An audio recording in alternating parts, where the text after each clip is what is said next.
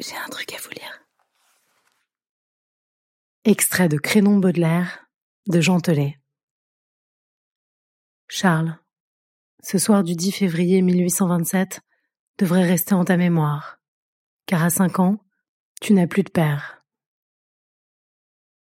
Dans la chambre de l'enfant couché, de l'autre côté de la porte-fenêtre donnant sur le jardin, un nuage passe devant la lune, qu'il voile d'un crêpe de deuil. Une cloche jette un cri religieux, et Charles sourit. Le décès de François est une joie pour lui. Mais alors, mère, vous voilà tout à moi pour la vie entière, n'est-ce pas? Caroline se trouve un peu décontenancée par la réaction de son fils. Avant cet événement, il a gentiment pris ses dispositions pour te laisser un héritage conséquent que tu recevras à ta majorité, quand tu auras 21 ans. La mort de celui qui fut prêtre quoiqu'il n'ait jamais été désagréable à son égard, est pour Charles un grand soulagement. Il semble étrangement satisfait de se trouver débarrassé d'un rival que sa mère n'est plus que lui à aimer sans obstacle. La nouvelle veuve, cherchant des mots mais ne les trouvant pas, s'assoit au bord du lit, et l'enfant se redresse contre ses oreillers pour enlacer celle qu'il a mise au monde.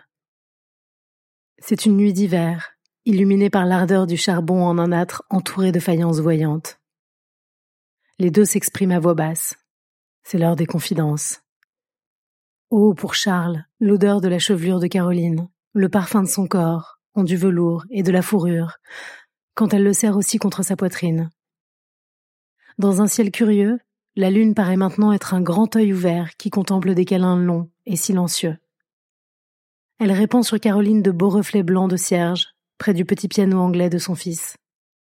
Leurs mains à tous deux, se cherchant, ont des frissons et de douces langueurs.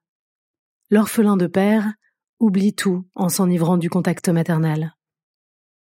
Il ouvre l'écluse à une effusion de jovialité. Ma bonne mère, si tu savais combien je veux jouir de toi. Puis arrive le meilleur moment pour Charles, le baiser du soir. Quand elle se penche par-dessus lui tandis qu'il parie. À qui de nous deux aimera l'autre le plus? Caroline se lève et sourit ce sera moi qui gagnerai.